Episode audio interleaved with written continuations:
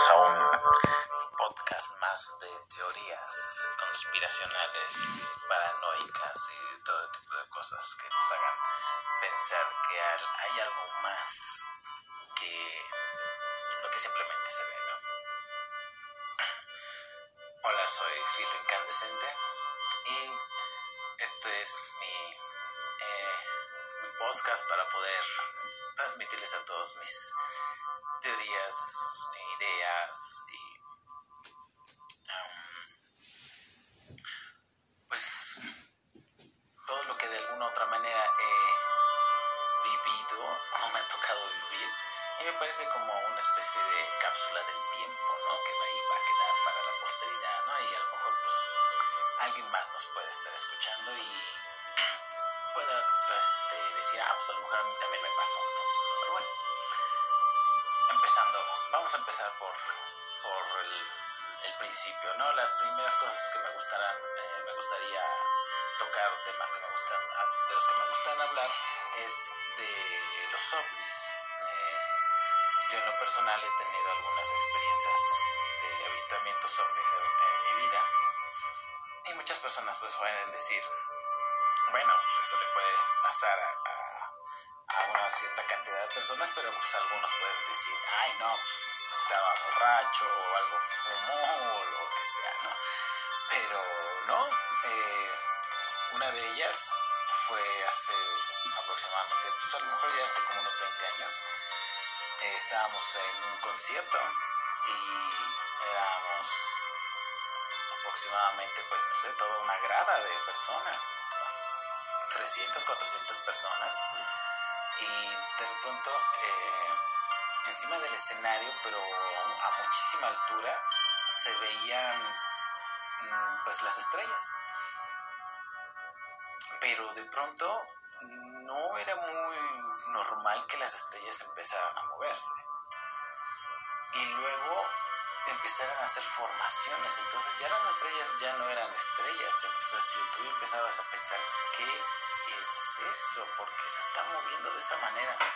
¿Por qué hacen triángulos y luego líneas rectas? Entonces la gente que estábamos ahí en la grada, pues estábamos viendo a unos a otros y estás viendo eso, sí, sí, sí, sí lo estoy viendo, no, no estoy loco, no, no, no, sí, ya de repente pues no sabíamos si, si ver el concierto o, el espectáculo que estaba viendo este, arriba de nos, del escenario, bueno, sobre el escenario a muchísima altura, este, a lo lejos, ¿no? Por la perspectiva parecía que, fuese así, ¿no?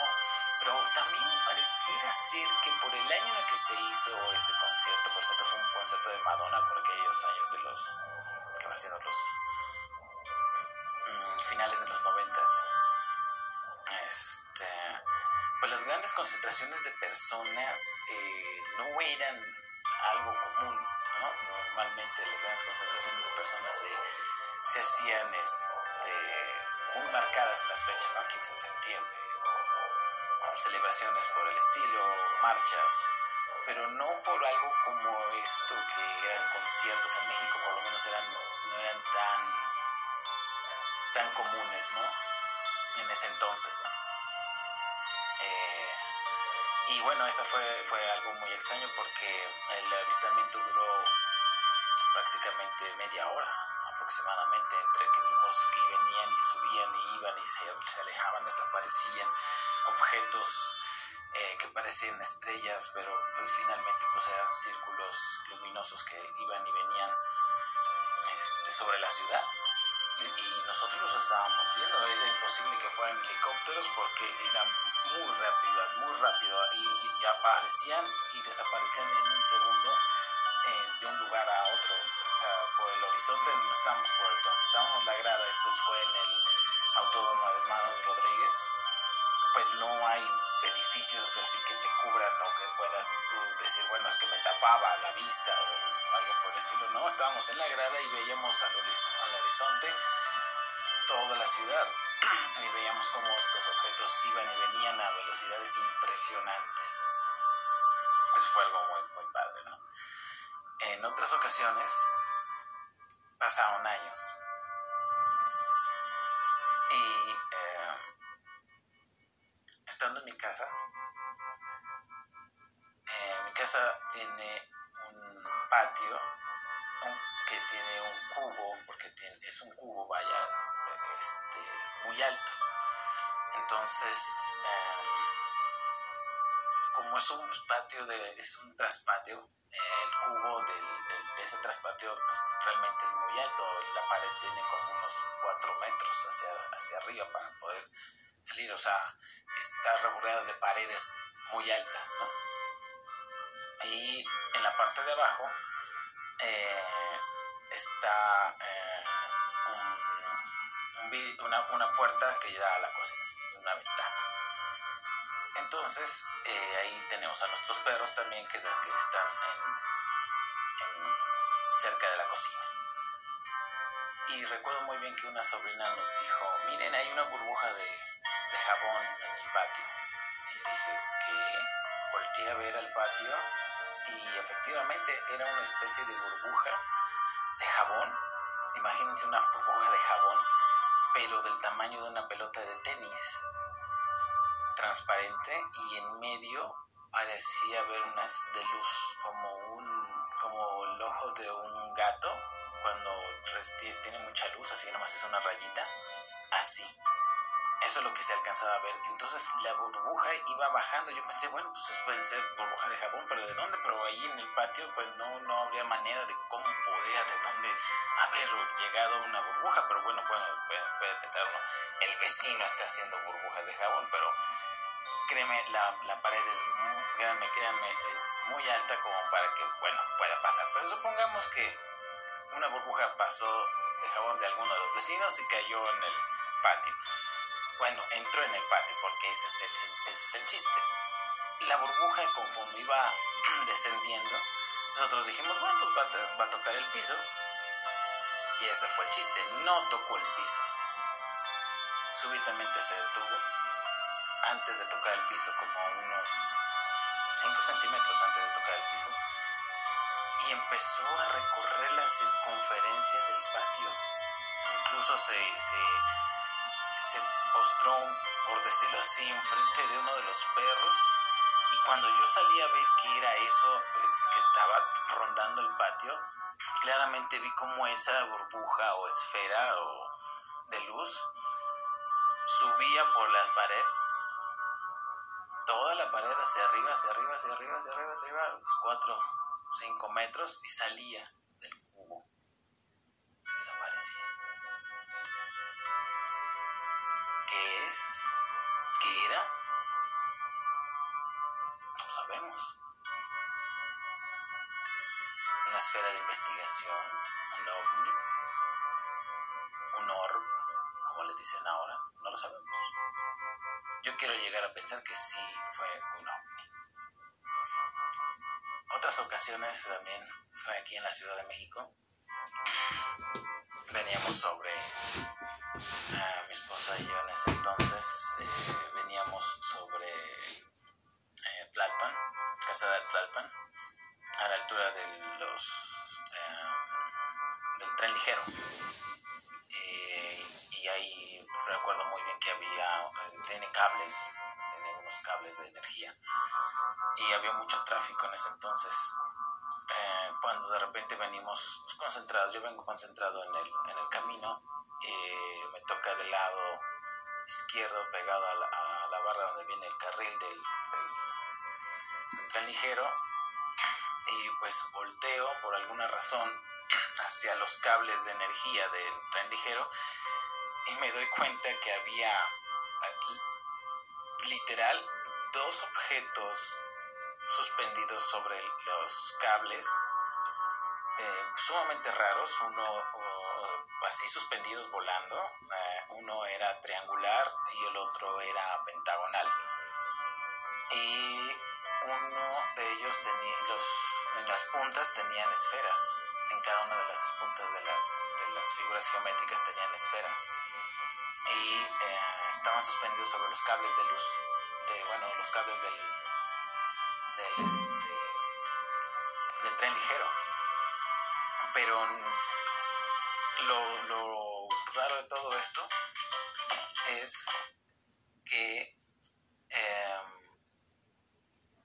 lo impresionante, por decirlo así, es que no se veía que, estuviesen funcionando o estuviesen pegados o a algo. Simple y sencillamente estaban suspendidos en el aire aproximadamente como unos dos o tres metros de los cables. Pero yo estoy diciendo esto, estoy diciendo que estoy muy cerca de estos objetos, muy, muy cerca. Desgraciadamente me tocó volver a, arrancar y ya no me pude quedar a tomarles una foto, pero, pero realmente estuve muy cerca de ese, de ese avistamiento que ocasión. Eh, luego también otra ocasión en el centro eh, por alguna razón uno voltea hacia, hacia arriba y, ve estos objetos eh, circulares como si fuesen esferas plateadas muy alto, muy, muy, muy, muy alto. Y, están, parece estar suspendidas, porque puedes decir, bueno, pues es un globo, ¿no? Pero no lo ves moverse, sigue en el mismo lugar y de repente está en otro. Ese fue el, de los que también, bueno, pues más comunes, algunas personas pueden ser, haber visto ahí en el centro, sobre todo en el centro, que es donde luego yo este, trabajo. Eh, ahí fue, donde me tocó verlo, eh, esas esferas en el cielo. Y a varias, de a varias personas que estábamos ahí juntos, nos dio, nos dio como esa impresión de decir, no son globos. Y ya por último, acerca de el, eh, me parece que es, eh, es, una presa que se encuentra ahí en por Coacalco. Este, hay un cerro por ahí y nosotros antes vivíamos en un lugar que se, se llamaba Parque Residencial Coacalco y de nuestra ventana se veía hacia ese cerro. En ese cerro había una presa o hay una presa, es un parque eh, ecológico.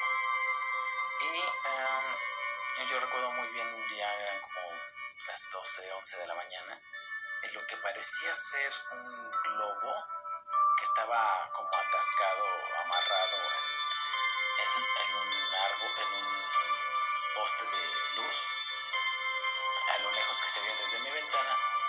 No lo era, eh, imaginen una almohada plateada, pero que en lugar de ser un globo que tiene una forma de almohada, pues eh, se elevaría por, como si fuese una, si estuviese este, vertical. Esta era una especie de almohada plateada que se mantenía este, horizontal todo el tiempo y se empezó a elevar y empezó, era como el tamaño de esa, sido una almohada más o menos, de esa, de esa forma. Igual también estaba cerca de los cables de luz y empezó a elevarse, elevarse, elevarse, elevarse, elevarse y después claramente vi cómo se fue dirigiendo hacia el cerro. Y lo más curioso de todo esto es que ya que estaba por el cerro, descendió. Eso fue lo más raro.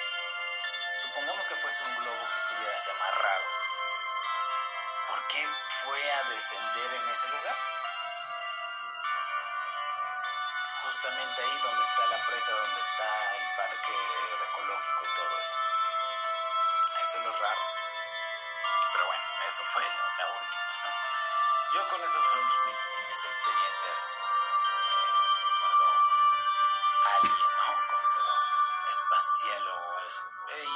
yo por eso sí creo en, eso y me queda claro que sería imposible que estuviésemos solos en este mundo es imposible. Para mí es como cuando comparas em,